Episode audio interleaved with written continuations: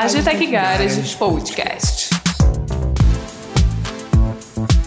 Aqui abrimos a porteira, a porta da sala e das garagens para receber especialistas com ampla vivência no agronegócio.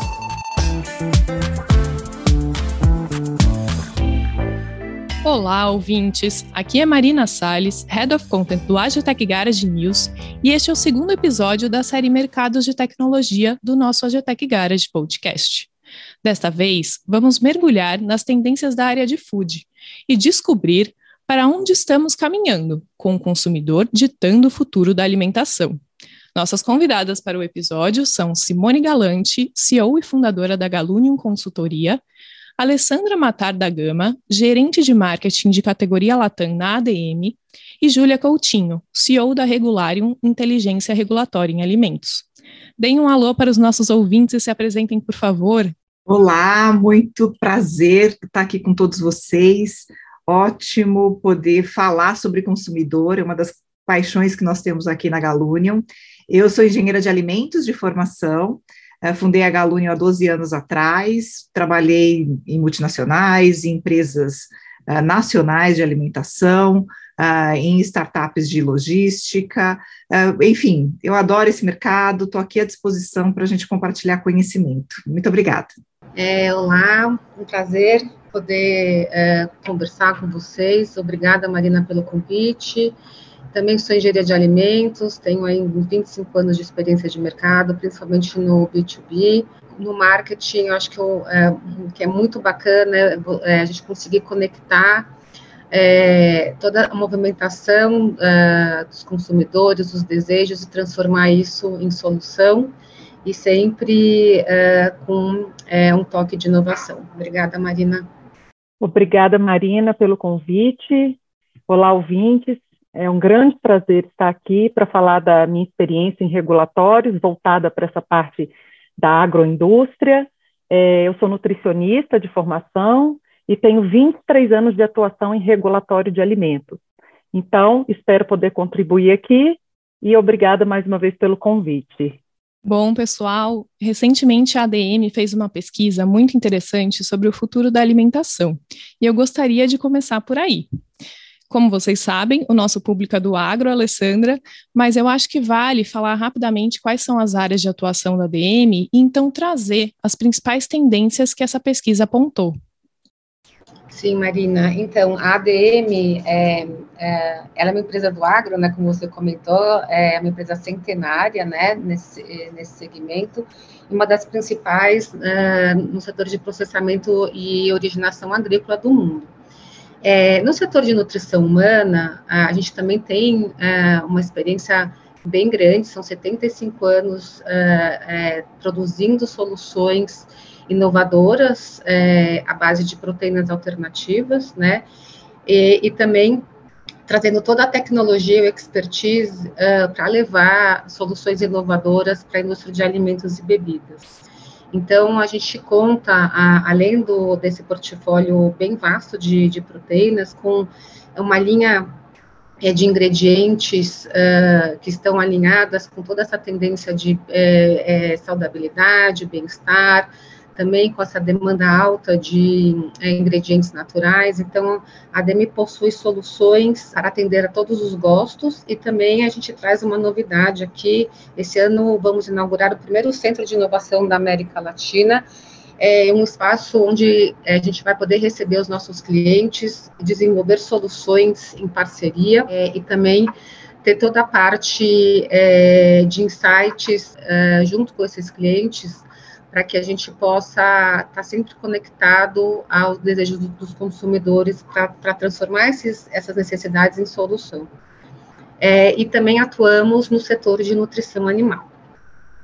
Passando para as tendências, Marina, é, em 2021, no final de 2021, em outubro, a DEME realizou um estudo, um estudo global né, e identificou é, a partir uh, de parcerias aí com institutos e, e pesquisas próprias, cinco comportamentos do consumidor no, nesse cenário pós-Covid. E, e, esse, e, são esses comportamentos que vêm aí moldando e ditando as tendências uh, é, no setor de alimentos e bebidas para 2022.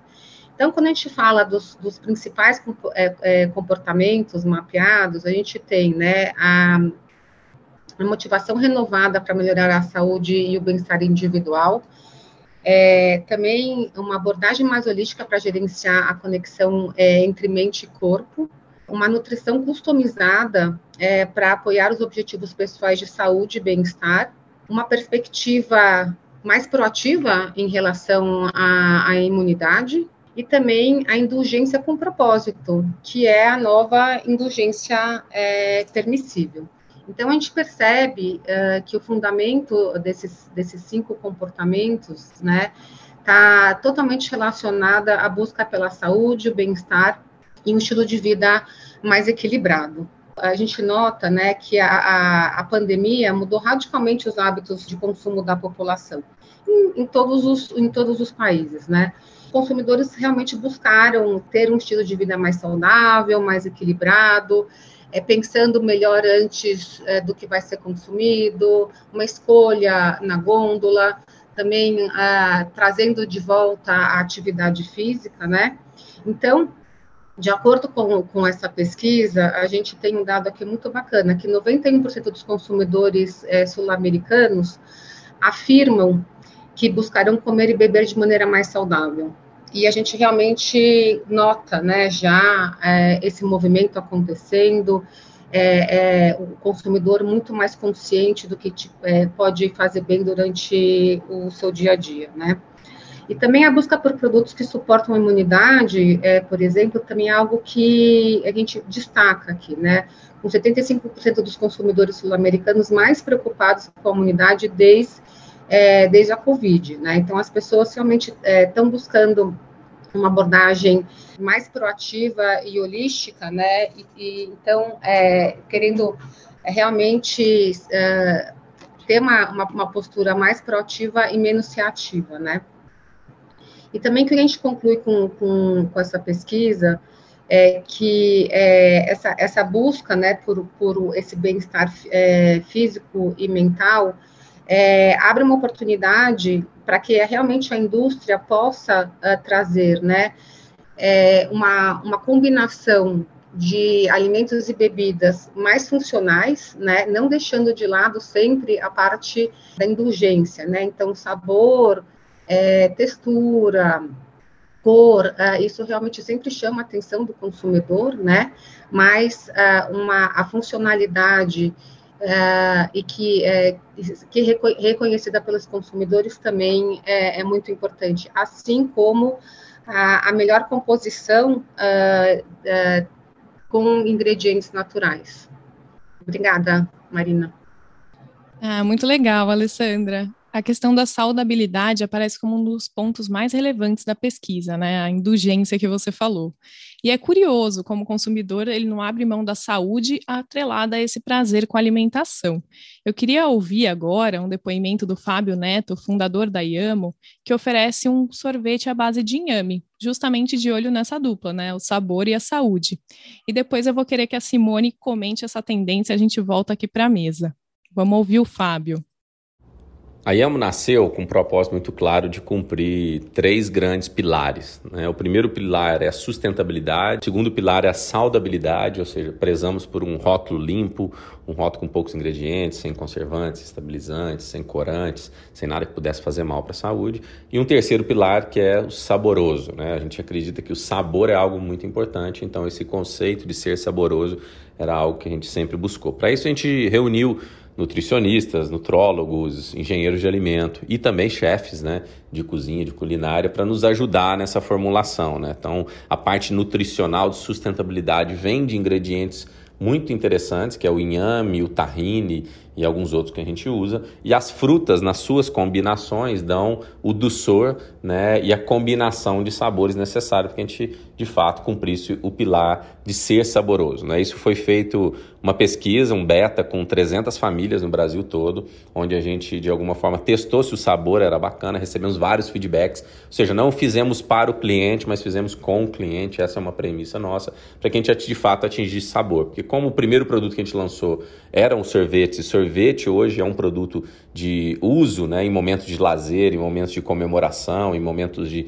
prazer das pessoas, o sabor era algo que nos importava muito. Mas não adianta, obviamente, as pessoas buscarem sabor sem os outros dois S's juntos. Então a gente teve muito cuidado a juntar todos esses ingredientes né, em, em, praticamente um ano de pesquisa e desenvolvimento junto com esse time que a gente criou.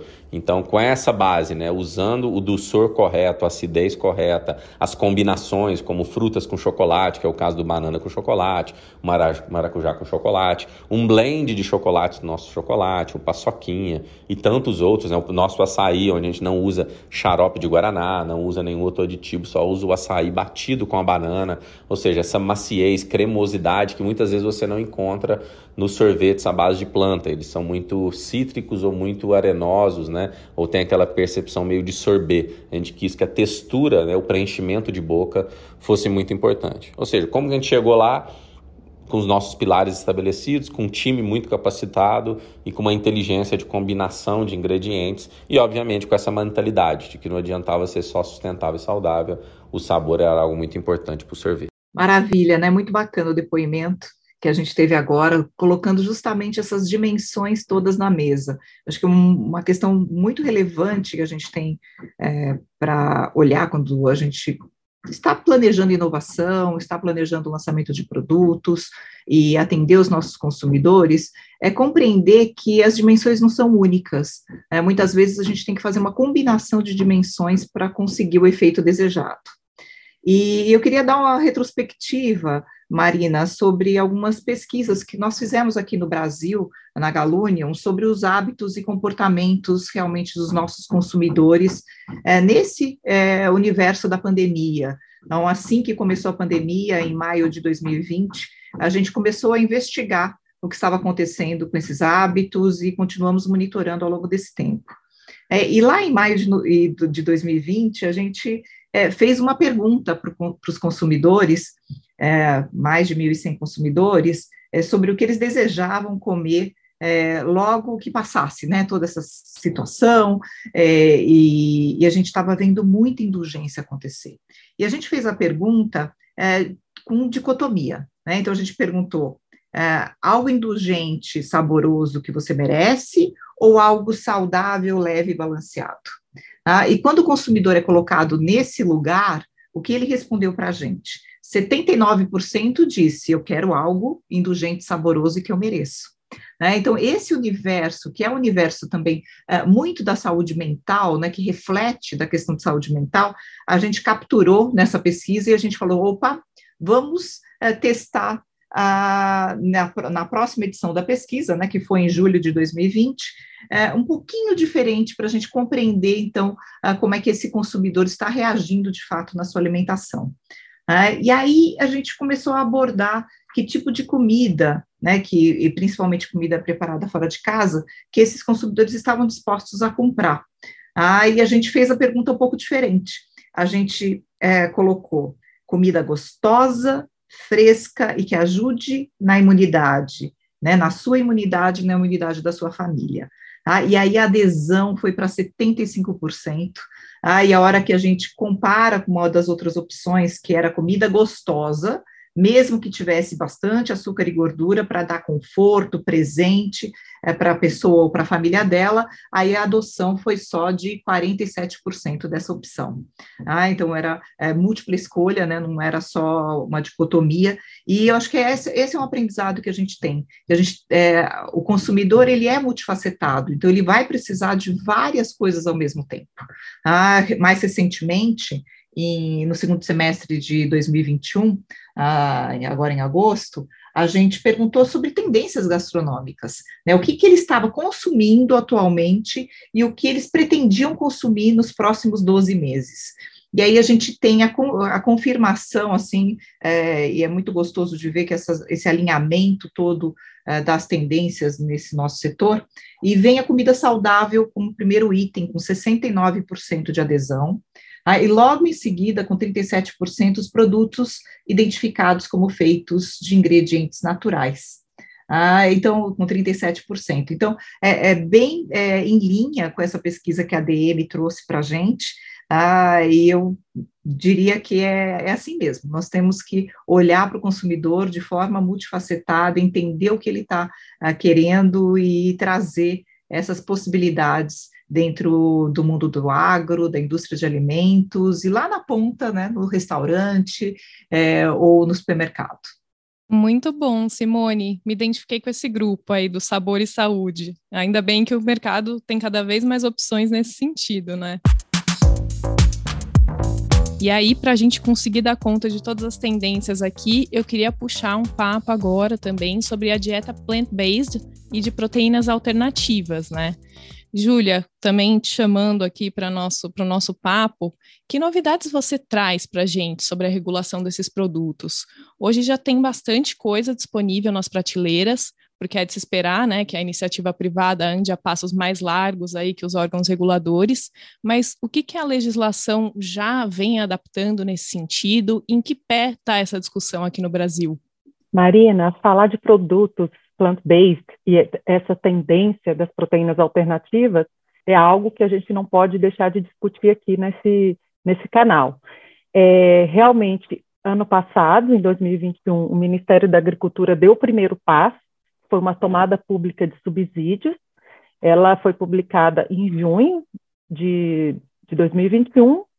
Tivemos três meses para contribuição, e nessa tomada pública de subsídios, é, o objetivo foi justamente que o, o órgão regulador, que em princípio será realmente o Ministério da Agricultura, ele conheça as dificuldades do setor regulado, os anseios é, do, do, consumidor, e por incrível que pareça, consumidores foram os que mais é, contribuíram e os que mais responderam a essa tomada pública de subsídios. Então, pegando um gancho aí também para falar desse, desse consumidor, desse novo consumidor, que é muito exigente, que é curioso, né? E aqui a gente pode falar dos flexitarianos, que também estão é, ávidos por experimentar novos produtos. Então, esses produtos da dieta plant-based, eles surgem não apenas para a demanda é, do vegano, do vegetariano, mas também para esse é, consumidor curioso e exigente, flexitariano. Eu, eu, é um tema que eu gosto de falar bastante. Então, o, atualmente, o, o, o marco regulatório de, de plant-based ainda não se iniciou é oficialmente, né, essa tomada pública de, de subsídios é, é, é, só um rascunho do que pode vir por aí, e a gente sabe que, te, que haverá um envolvimento também da Anvisa, porque alguns é, pontos têm que, ser, têm que ter interface de Anvisa e não apenas do Ministério da Agricultura. Então, hoje a leitura que a gente faz é mais ou menos essa.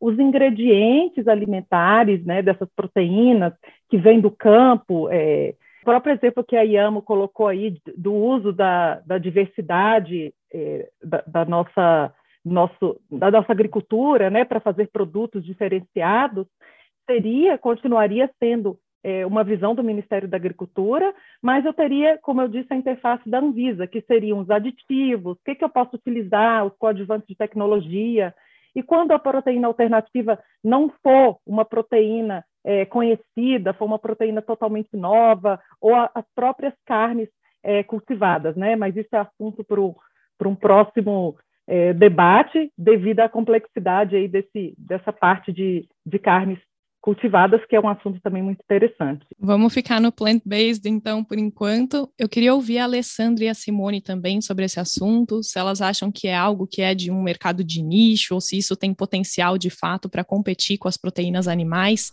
Como que você vê, Alessandra? Então, Marina, é, o que a Julia trouxe, né, sobre uh, os, os, consumidores uh, veganos, vegetarianos, flexitarianos, é realmente é o que respalda aí, né, toda essa demanda pelo, pelos produtos é, plant-based. A ADM é, também rodou vários estudos, né, proprietários em parcerias com institutos renomados, que apontam que o público flexitariano, então aquele que realmente é, tem como principal é, motivador, né, é, uma alimentação mais saudável e procuram substituir a proteína animal pela proteína vegetal, eles já representam mais de 50% da população, enquanto né, que os veganos e vegetarianos, eles totalizam no máximo 5% da população. Então, realmente, é, esse público é, é o que vem exigindo, né, é, cada vez mais inovação, novidades, é, um, opções mais diversificadas, né, e uh, o que é, a gente nota é que, apesar uh, desse público realmente ser super representativo e crescente, né, ainda é um mercado nichado. A gente não conseguiu converter toda esse desejo de, do consumo por, por produtos plant-based ainda em vendas. Então, sim, ele ainda é nichado, mas realmente com um potencial de crescimento altíssimo, né? Esse, esse, segmento cresce em dois dígitos, né? Tem um crescimento muito alto e realmente a gente acredita que logo, logo isso vai se transformar aí é, em mainstream. Então, a ADM, ela está sempre é, preparada, né, e antenada, principalmente embasada em pesquisas para é, desenvolver uh, soluções que atendam a, a, esses desejos, né, em parceria é, com seus parceiros. Simone, e o que dizem as pesquisas da Galunion? Então, nós também, né, nessa pesquisa de agosto de 2021, a gente também, dentro das tendências gastronômicas que os, esses consumidores uh, falavam que eles estavam já né, aproveitando neste momento ou pretendiam consumir nos próximos 12 meses, né, e aqui eu vou fazer um parênteses, porque é, tendência pode ser alguma coisa de longo prazo, é, tendências que a gente precisa estar olhando para o nosso negócio imediatamente foram essas que a gente quis capturar, sabe, com essa frase do, do consumidor porque é, já vira pendência, não é quase mais tendências. É, uhum. A gente precisa realmente implantar dentro dos nossos negócios. E aí o consumidor uh, respondeu como sexto lugar a, o plant-based, com 20% de aderência a esta tendência. Ah, o, que é, o que é bacana, é, é um número interessante, né, tinham várias opções, é, portanto, ficou entre as top seis, no entanto, a gente tem sim muitos desafios para a adoção do plant-based. Ah, eu acho que a gente, se a gente monitora é, um pouquinho, né, e olha outros mercados, como foi a criação de hábitos para a introdução de, de, do plant-based, e principalmente dos análogos de carne, a, gente vê que isso foi muito feito dentro uh, do food service, das experiências uh, dentro de restaurantes. Né? E quando a gente começou a ter a adoção de grandes uh, marcas associadas a redes de alimentação, como a Burger King lá fora e outros, né, que a gente tem visto também na, não só na área de é, de car análogos de carne bovina, né, hambúrgueres, mas também é, os de frango, ah, isso faz com que as pessoas conheçam de fato e experimentem uma questão culinária é, cuidada. Por que, que eu digo isso? Porque é, existe um desafio é, de sabor e de textura associados ao plant-based. Ah, e quando a gente ouve, né, eu estava lá no Web Summit em Lisboa, é, no final do ano passado, e a gente ouviu o Pat Brown, do, da Impossible Burger, falando: olha, tudo isso que eu estou mostrando para vocês de como é a empresa, como é a startup, todos os desafios, de verdade, o meu principal desafio é conseguir chegar no sabor e na textura é, que o consumidor deseja. É, e a gente vê que, é, que isso é, um, é, ainda um desafio aqui no Brasil, tem é, produtos muito bons, a evolução é nítida do nosso mercado. A gente precisa, na nossa opinião, aqui da Galunion, atender dois requisitos ainda importantes. Um deles é ter espaço de gôndola ou espaço de menu suficiente, porque às vezes você tem é, poucas opções, então o consumidor acaba né, que olhando não fica tão atrativo. Ah, ah, e a outra parte é, é fazer com que os, esses nossos produtos possam ter menor sensibilidade aos processos de, é, de cocção. Ah, a gente tem visto, às vezes, com, se dá um pouquinho mais de calor, ah, às vezes o produto fica ah, com uma textura, né, fica mais duro, fica mais difícil, ah, se dá um pouco menos, ele fica esponjoso. Então, assim, então tem ah, aqui coisas bem bacanas para serem aprimoradas na aplicação né, e a gente conseguir atingir outro patamar de adesão. É, é um mercado, sim, que tem um nicho, mas vocês imaginem o seguinte: muitas vezes, né, em grandes redes de alimentação, se um item chega a 3% do cardápio, ele é um sucesso de lançamento. Ah, então, a gente pode sim é, ter é, espaço para tudo isso. E eu acredito muito nessa diversidade de proteínas chegando, de ingredientes chegando, é o que a gente está vendo. Simone, e eu queria saber quais são as prioridades né, do consumidor antes aí do plant-based ainda, né? Você falou que ele está na sexta posição ali. Com o que, que as indústrias têm que se preocupar antes disso? Então, a resposta dos consumidores das top cinco tendências gastronômicas que eles vão consumir é, atualmente ou pretendem consumir nos próximos 12 meses. Então, primeiro foi a comida saudável, com 69%. Segundo, produtos identificados como feitos de ingredientes naturais, então essa questão da naturalidade, né, com 37%. Uh, em seguida, bem próximo, com 33%, foram os produtos de fornecedores locais e artesanais. Então, a importância da gente valorizar dentro do nosso uh, supply chain de quem que a gente compra de fato né, esses, esses ingredientes. Ah, depois vem com 22% os produtos eco, ecologicamente sustentáveis, e em seguida, com 21%, as dietas funcionais, que são as dietas de alta proteína ou que tem algum benefício adicional, né? Então, é, de repente, eu estou fazendo alguma coisa sem glúten, porque eu tenho alguma alergia, é, questões ligadas a essas dietas realmente funcionais. E aí, em sexto lugar, vem o plant-based com 20%, né? Colocando que esses últimos três, né, 22, 21 e 20%, estatisticamente é um empate. Ah, a gente está falando aqui. Júlia, e eu queria que você trouxesse um pouco de como que está a discussão sobre o uso dos termos para designar esses produtos, né? Termos como hambúrguer, salsicha e leite. Você pode chamar assim as proteínas alternativas, né? Como que está a discussão na parte legal em relação a isso? Marina, esse é um ponto muito interessante é, de se tocar, porque é, atualmente o setor regulado, a indústria, está vivendo num momento de insegurança regulatória, também com relação ao uso dos termos. Então, a, a própria TPS, é, a que eu é, mencionei, de junho do ano passado, ela fazia perguntas relativas é, a essa questão do uso do termo do uso do termo similar ao produto análogo de origem animal, se o consumidor se sentiria enganado, se haveria a possibilidade de concorrência desleal, porque as maiores preocupações estão exatamente nesses dois pontos. Se o consumidor espera encontrar um produto realmente similar em termos nutricionais ou de proteína de alto valor biológico nesses produtos, ou se ele tem a consciência de que realmente é um produto que está ali imitando, principalmente em termos visuais ou, ou, ou na, na, entrega da indulgência, um produto de origem animal. E o segundo ponto é se o uso dos termos levaria a uma concorrência desleal, principalmente quanto ao setor do, do, dos carnes, do leite, né? E e falta clareza sobre a possibilidade desses produtos análogos trazer essas denominações baseadas em termos, que são de uso consagrado aos produtos de origem animal. E esse tema tem gerado bastante debate, inclusive no âmbito do poder legislativo. Então, hoje eu posso trazer alguns exemplos de projetos de leis que estão tramitando no Congresso que visam impedir o uso da denominação de leite e de seus derivados em produtos que não tenham origem da entre aspas, secreção mamária de, de fêmeas mamíferas.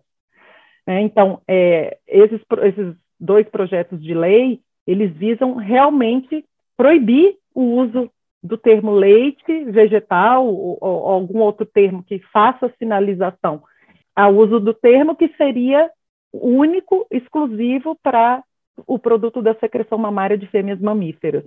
Assim como existem outros projetos de lei que buscam impedir o uso de termos típicos de produtos cárneos, como hambúrguer, almôndega, a pretexto de evitar, de evitar a alegada e nunca comprovada né, confusão por parte dos consumidores, que foi o exemplo que eu acabei de citar, o que vai na contramão do que o, do que o mercado consumidor tem demandado. E aí a gente cai de novo naquela discussão inicial de que o consumidor está demandando, o consumidor está cada dia mais exigente, curioso, ele quer experimentar novos produtos e ele espera encontrar maior saudabilidade eh, nesses, nesses novos produtos que, que, se, que estão sendo colocados no mercado.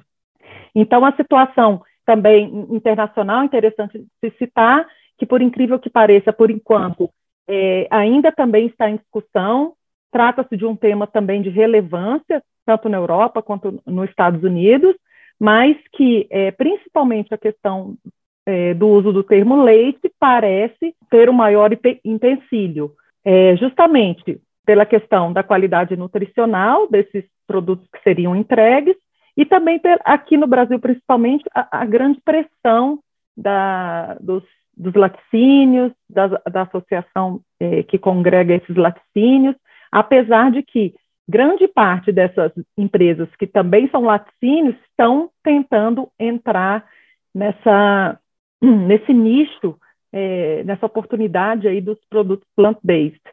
Então, deixando aqui um comentário é, para se pensar, é que é, vamos supor que realmente esses termos não sejam admitidos é, para o uso em produtos análogos aos produtos de origem animal, é, teríamos que chamar um hambúrguer de disco, né, é, uma salsicha vegetal de palito, né, então como que ficaria isso? No meu entendimento e na minha experiência, na minha leitura sobre esses estudos que estão sendo feitos, que a Simone citou aqui, é, o consumidor não ficaria satisfeito com o uso desses termos, e ao que parece, estudos também demonstram que o consumidor não se sente enganado ao encontrar na gôndola um produto chamado de hambúrguer vegetal. Vamos acompanhar esse assunto, né? Assim que tiverem novidades, eu volto a falar com você e você atualiza a gente.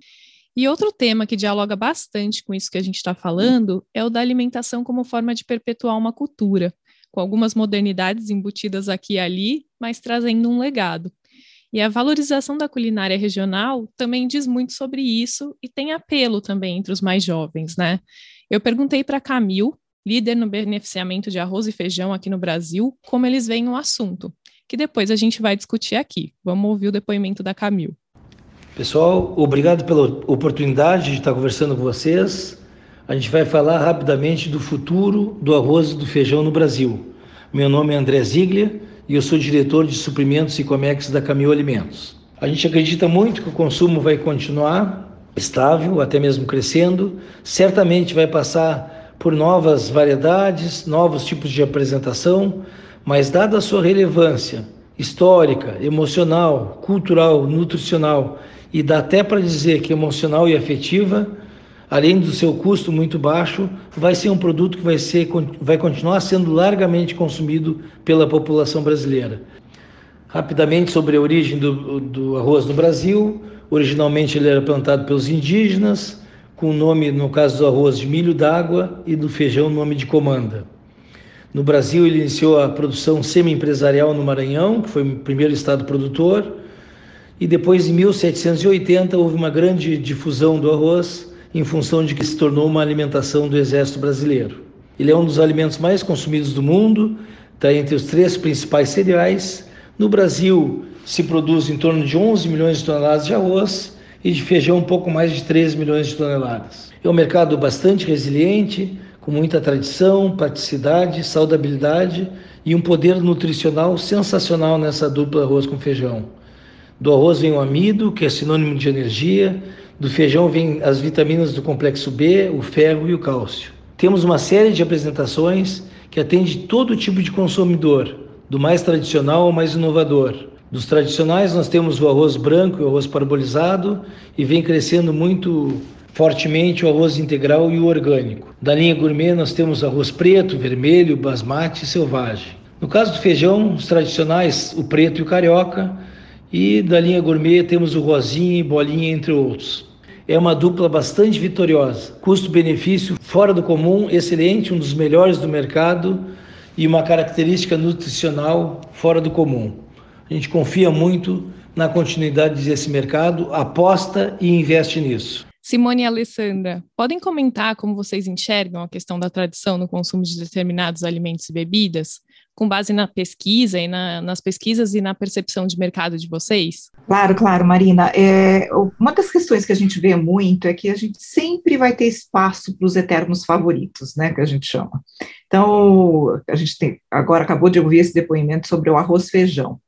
E, e, a gente viu isso acontecendo na pandemia, né? No começo, ah, em 2020, a fala do consumidor estava muito em, é, puxa, estou com saudade e quero comer, na volta da pandemia, meu prato de costume favorito dos restaurantes. A 76% falava isso, ele não falava uh, que queria experimentar algo novo, ele queria aquela tradição.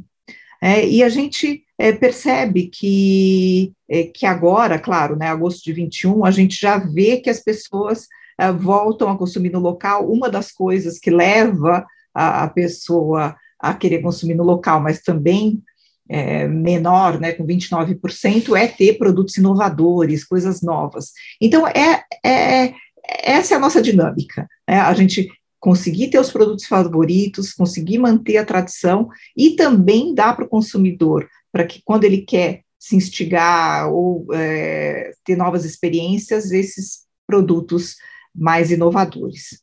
Ah, e eu acho que eu queria adicionar uma coisa aqui, até por conta do depoimento da própria Camille, ah, que quando a gente foi abordar o consumidor nessa última onda, ele é, comentou com a gente, né, a gente perguntou que culinárias que ele considerava saudável.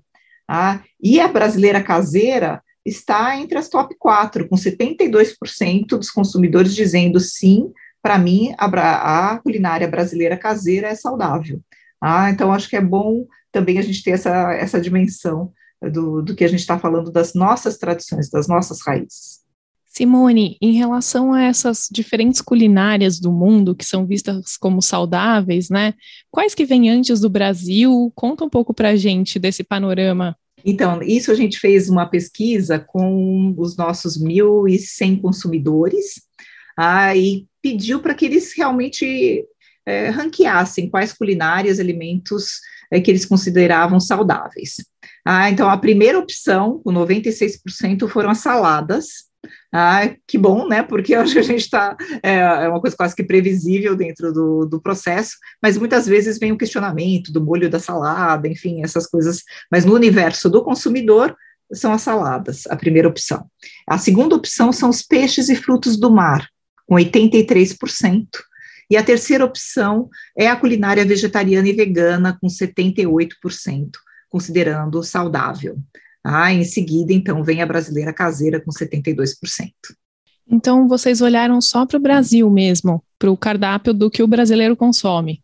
Sim, as opções eram diversas, né? A gente, além dessas quatro que eu acabei de falar, a gente também teve, pesquisou sobre a japonesa, que ficou com 56% considerando saudável, o açaí com 55%, a brasileira regional com 53%, a mediterrânea também com 51%, mas a gente ampliou, falou sobre grelhado churrasco, sobre a culinária italiana, sorvete, pizza, doces, bolos, hambúrgueres, sanduíches, salgados, esfirras, quibes, enfim. A gente trouxe o universo das principais culinárias que eh, o consumidor acaba tendo acesso quando ele vai eh, se alimentar fora de casa. Muito interessante. E só por curiosidade, o churrasco ficou ranqueado como? churrasco, 45% disse que é saudável, ah, 32% disse que é neutro e 23% disse que não é saudável, né? Devem ser os que né, fazem uma indulgência um pouco maior nesse momento é, do, do churrasco, do grelhado. É, posso complementar um pouquinho também, Marina? É, aqui, então, assim, Além do que a Simone trouxe, né, a gente também tem aqui dados de pesquisas que mostram, né, que 56% dos consumidores globais, eles compram alimentos reconfortantes, né, é, é como resultado é, é, do Covid. Então, a gente sabe, né, que é, esses alimentos, bebidas é, mais indulgentes, né, ou, ou que realmente é algo que, que, que que seja reconhecido pelo consumidor como um prazer permitido, né? Realmente isso aumentou muito, né? Seja, seja nas categorias é, tradicionais de, de biscoitos e chocolates, e aquelas também agora que, que vem sendo reforçada por, por essa conscientização de saudabilidade, que é a indulgência com propósito, né? Então, a gente também tem um outro dado aqui de, uma, de, uma, de um estudo é, que rodamos no final do ano passado, com uma base de 70, é, desculpa, de 7 mil respondentes globais, né, e que mostra que é, nas categorias de chocolate, chicletes, biscoitos e barrinhas de cereais, né, o, o, benefício de saudabilidade mais atrativo é aquele ao suporte imunológico, o que realmente retrata o que, a gente, o que eu comentei no, no início da, dessa conversa, né? E a gente já falou de conforto, de tradição, e agora eu quero entrar no tema da praticidade, né? O delivery foi outra tendência que se acelerou com a pandemia e a gente vê startups e gigantes de alimentos olhando para isso. Simone, conta pra gente se a praticidade das entregas é algo que o consumidor abraçou mesmo, que veio para ficar. Ah, veio para ficar, porque a gente, né, a dimensão do tempo, eu acho que essa, a gente tem ouvido falar muito das questões ligadas à transformação digital, uh, né, Marina? E o que a gente percebe é que o digital ele tem vem, é, ele veio para nossa vida para fazer duas coisas basicamente, né? Uma delas é reduzir é, essa questão de tempo e distância. Então a gente tem as coisas muito mais rápido, coisas que eram impossíveis de chegar perto da gente é, hoje em dia chegam. Ah, e a outra coisa que ele também ajuda muito é aumentar o alcance. Né? As próprias mídias sociais muitas vezes reverberam muito além do que se reverberava antes uh, em termos de negócios. Então, assim, é, a gente vê isso, né? As dark stores, as dark groceries chegando para facilitar a vida do consumidor quando ele está ah, fazendo as suas compras para o abastecimento uh, da sua né, da sua casa, ah, o próprio RAP, né, tem feito também as entregas em 15 minutos e tudo isso. E a gente, a adoção do delivery é uma, é uma questão que já estava vindo ah, crescentemente. A gente fala de delivery aqui na Galunion desde 2013, assim, consistentemente como uma questão ah, importante para o mercado todo olhar. E agora o consumidor eh, realmente eh, teve a sua experiência aderiu a isso. É, a gente tem é, dados que pro, aproximadamente 80% dos consumidores é, realmente uh, usam o delivery aqui no Brasil. É, a gente tem uma pesquisa que está fresquinha. Hoje de manhã eu olhei, porque ela está. Nesse momento ela estava com 950 respondentes, portanto, amanhã a gente bate a meta, é, e aí daqui a pouco vocês vão ter dados no mercado. Mas estava chegando a isso a resposta dos consumidores que diziam que é, realmente adotavam delivery. Ah, só que quando a gente pesquisou, na, na última rodada que a gente pesquisou sobre, sobre isso, né, sobre essa ocasião de consumo, a, a gente viu que existiam alguns obstáculos para que ele adotasse mais e que ele realmente estivesse satisfeito. Tá? E um desses obstáculos era justamente a dimensão do tempo. Ah, 66% dos consumidores estavam desistindo por tempo de entrega longo e 60% não compravam de novo daquela marca porque é, teve muito, muito atraso e aquela experiência não foi boa. Então, ah, essa questão da praticidade da entrega tem toda essa dimensão de eu conseguir acessar, né, eu ter esse alcance, mas tem essa outra dimensão que a gente tem que cuidar muito, que é essa dimensão da logística, dessa proximidade e desse tempo de entrega também. É, pegando o gancho que a Simone colocou da logística, a preocupação do nosso órgão de saúde, é, do, dos órgãos sanitários, seria a questão da é, conservação do alimento, né, que essa entrega ao consumidor garanta que o alimento chegue é, com qualidade, principalmente sanitária. Então, é, considerando a questão é, de tempo de entrega, que isso, como a Simone colocou, as empresas estão a cada dia aprimorando, elas estão tentando é, agradar, vamos dizer assim, o consumidor é, sempre, e então é, a tendência é que realmente essas etapas do controle de qualidade elas passem a ser atendidas da melhor forma. A Anvisa especificamente, ela não regula sobre essa questão, mas ela tem os seus braços, que são as vigilâncias sanitárias locais as visas, né, que, que, que nós apelidamos, nós do setor regulado. Então, tem as vigilâncias sanitárias municipais e as estaduais, e a intenção da Anvisa é que essas vigilâncias cuidem é, dessa questão do transporte. Então, os, é, via de regra, o, cada transporte, seja ele o caminhão, seja ele a motocicleta, seja ele, é, até o exemplo do ambulante, que, que fica é, nas ruas, eles têm que ter o que a gente chama de licença sanitária ou alvará sanitário. Então, para ele fazer o transporte do alimento, ele tem que é, ter não só a preocupação no atendimento é, das boas práticas de transporte, mas também, muitas vezes, a concessão desse alvará sanitário para que ele possa fazer o transporte do alimento, porque é ali que ele vai demonstrar para o seu órgão regulador que ele tem essa preocupação é, com a, a qualidade sanitária do alimento a ser entregue. Pessoal, eu quis fazer o caminho das tendências partindo da mesa até chegar no campo. E eu não poderia deixar de perguntar aqui para as meninas quais são as tendências que elas identificam em termos de exigências do consumidor para com o produtor rural de alimentos e a indústria. A Cibele Zanota, diretora de assuntos corporativos da Danone Brasil, vai trazer a visão dela para a gente primeiro. Oi, pessoal. Prazer estar aqui falando com vocês e respondendo essa pergunta de como a Danone fomenta a produção sustentável do leite. Queria dividir que ter uma operação sustentável faz parte do nosso negócio. A sustentabilidade está muito no DNA da Danone. Né? O nosso primeiro CEO, lá na década de 70, ele falava já que a nossa responsabilidade como companhia precisava ir além dos portões da nossa planta. Então a gente olha a, a, a cadeia de valor é, como um parceiro da gente cuidar tanto do planeta quanto das, das pessoas. A gente acredita né, que a saúde das pessoas e do planeta ela está interligada e a gente sabe que esse desenvolvimento responsável, tanto com as pessoas quanto com o meio ambiente, ela só pode acontecer quando toda a indústria e seus fornecedores se movem em conjunto para um bem maior. Queria também dividir com vocês que, na verdade, corrobora toda essa nossa essa nossa visão One Planet One Health, é que recentemente a Danone aqui no Brasil, ela recebeu o selo de empresa B. Ele, é, ele é concedido pelo Movimento Global de Empresas B, o que comprova o to nosso total compromisso com a construção de um sistema econômico muito mais equitativo, regenerativo e inclusivo, tanto para as pessoas quanto para o planeta. E essa é a nossa responsabilidade.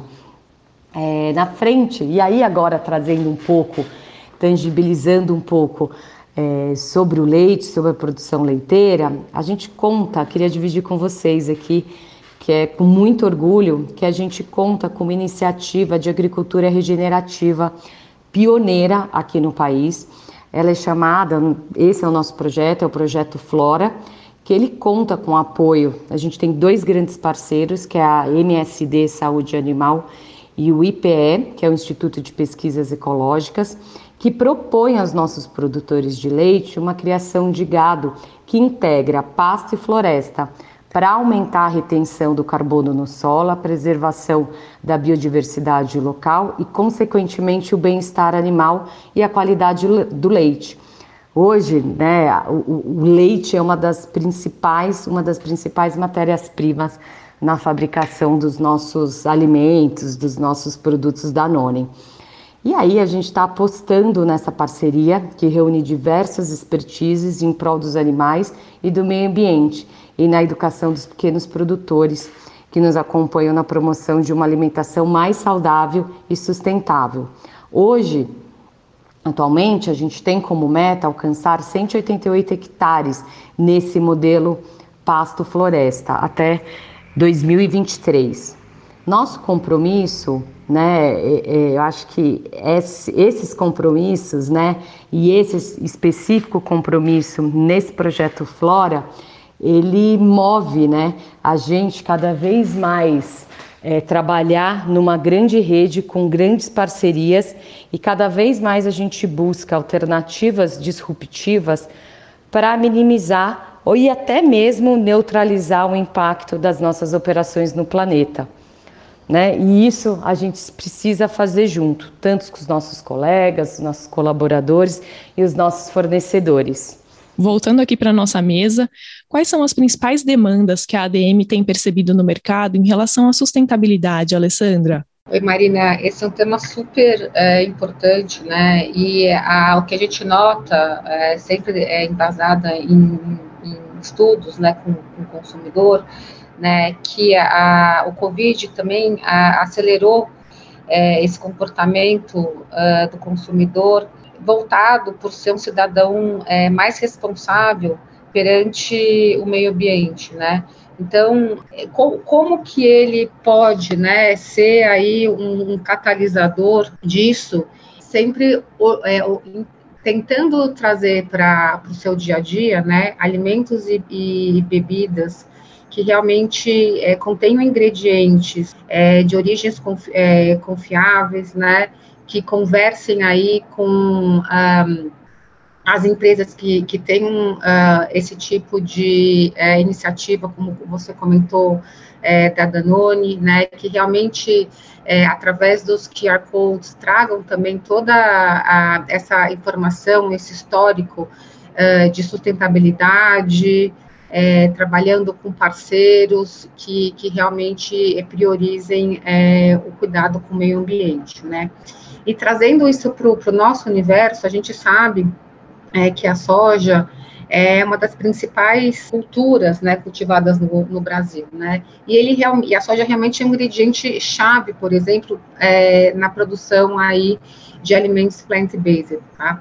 Então, é, com essa preocupação e, e, do consumidor, né, e também com essa questão também da movimentação aí do crescimento desse segmento plant-based, né, a ADM ela é, oferece inúmeros projetos de sustentabilidade e lançou o ano passado uma nova é, certificação, que é a, o Traceability é, Protocol, ou seja, o protocolo de, de rastreabilidade, né? Isso garante que a, os grãos originados de soja, eles encontram-se livres é, de desflorestamento. Legal, Alessandra. Obrigada por trazer também a visão da ADM, né? A gente está falando de uma gigante do agro e isso corrobora a preocupação que existe em torno dessa demanda do consumidor. E aí, pessoal, por fim, eu queria sentir um pouco a visão dos empreendedores que estão lá fora sobre a junção dessas tendências todas de que a gente está falando. E agora a gente vai ouvir a Priscila Veras, CEO da Muda Meu Mundo. A Muda Meu Mundo, ela casa o conceito da produção sustentável com a conexão digital direta entre o agricultor e o varejo, as entregas no varejo e a alimentação saudável. A Priscila vai falar da receptividade do mercado em relação a essa oferta conjunta, principalmente depois da pandemia. Oi, pessoal, eu sou Priscila Vera, sou CEO da Muda Meu Mundo. A Muda Meu Mundo é um marketplace B2B que conecta pequenos produtores com os supermercados e faz toda essa parte de análise de dados, dados e SD de toda essa cadeia produtiva, trazendo isso para o varejo. É muito interessante a gente pensar que, na verdade, é, o mundo hoje está preparado para discutir assuntos como sustentabilidade. Sustentabilidade hoje já é um dos cinco principais requisitos de compra desse consumidor que vai no varejo. Então, o varejo está sedento desse tipo de informação, né? Não apenas essa conexão direta com o produtor, mas de informações e dados de sustentabilidade da sua cadeia produtiva. A gente conseguir trazer para o supermercado a resolução de um problema dele, que é um problema operacional, que é essa conexão com o produtor, mas a gente também conseguir agregar valor em sustentabilidade, fazem com que qualquer proposta que você tenha para esse cliente, para esse supermercado, ela seja muito mais atrativa do que uma simples relação comercial.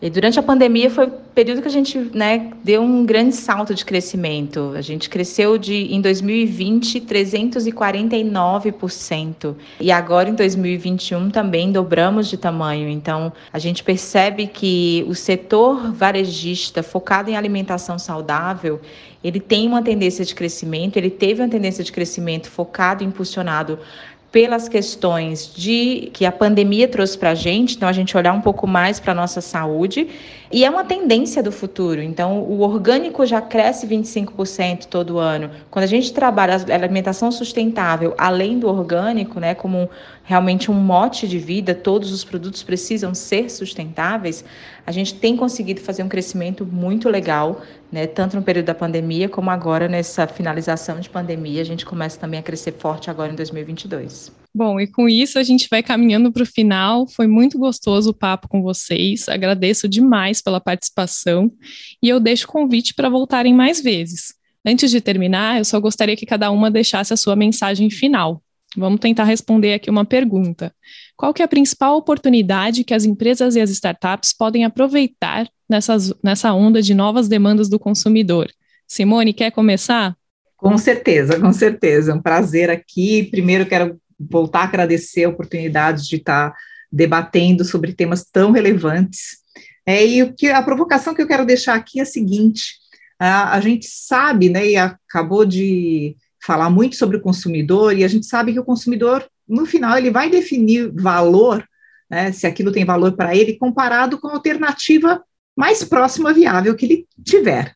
É, então, é, eu coloco aqui o desafio né, para as empresas, para as startups, em dois eixos. O primeiro eixo é o eixo do cuidado, onde a gente possa cuidar melhor do nosso mundo, então, todas as questões ligadas à sustentabilidade, à diversidade de proteínas, de ingredientes, enfim, né, de abastecer toda essa população, cuidar da comunidade, né, para que a gente tenha realmente os problemas da fome minimizados, a gente cuidar do nosso cliente, é, que está precisando de tantas coisas como a gente acabou de, de, ouvir, e cuidar dos nossos times, das pessoas que no final fazem as nossas marcas. E a gente viu que aqui tem um universo gigantesco de food techs que estão trabalhando é, nesses, nesses eixos.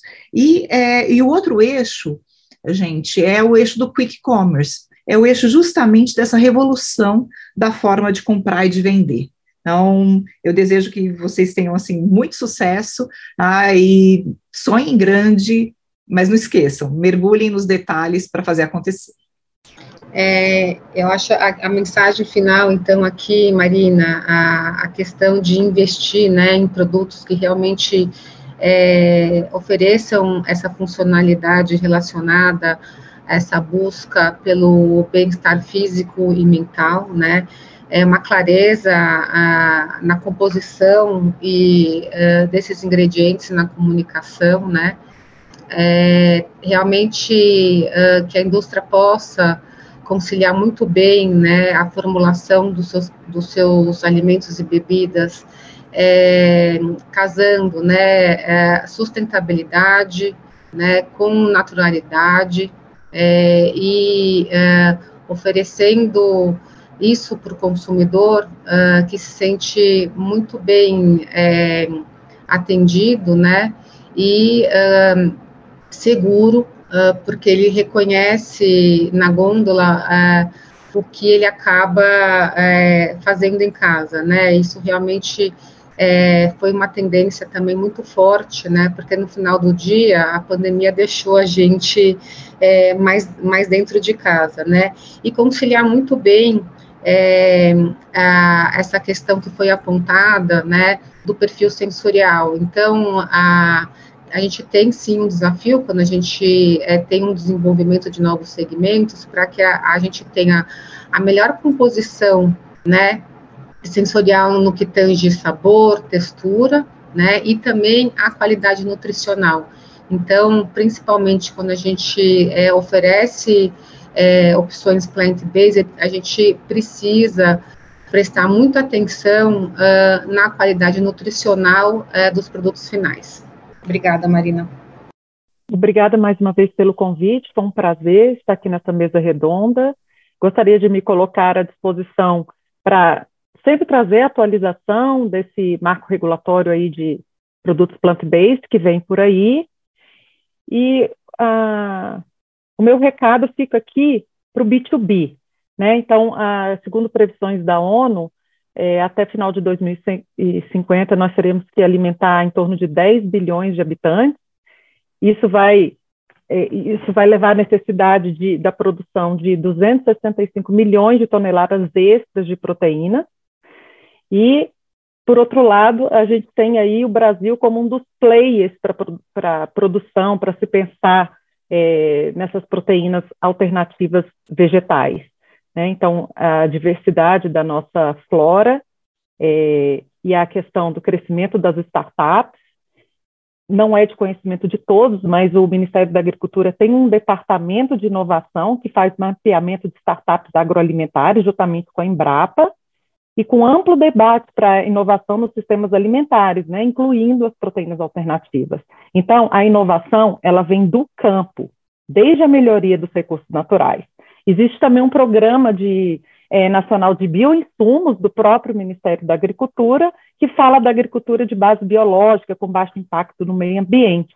Então, já se sabe hoje que o uso de, dos bioinsumos tem se mostrado com a mesma, com eficácia similar dos produtos atualmente utilizados e o mercado que está crescendo na ordem de 30% ao ano. Então, eu gostaria de dar o meu destaque aqui ao B2B, a indústria, é, de, claro que a gente não pode esquecer do consumidor final, a gente falou bastante desse consumidor, consumidor final e produto final aqui, mas não vamos esquecer da importância do Brasil como um player na produção dessas proteínas alternativas. Maravilha! Obrigada mais uma vez a todas vocês. Eu me despeço por aqui, ouvintes, e encontro vocês no próximo AGTech Garage Podcast.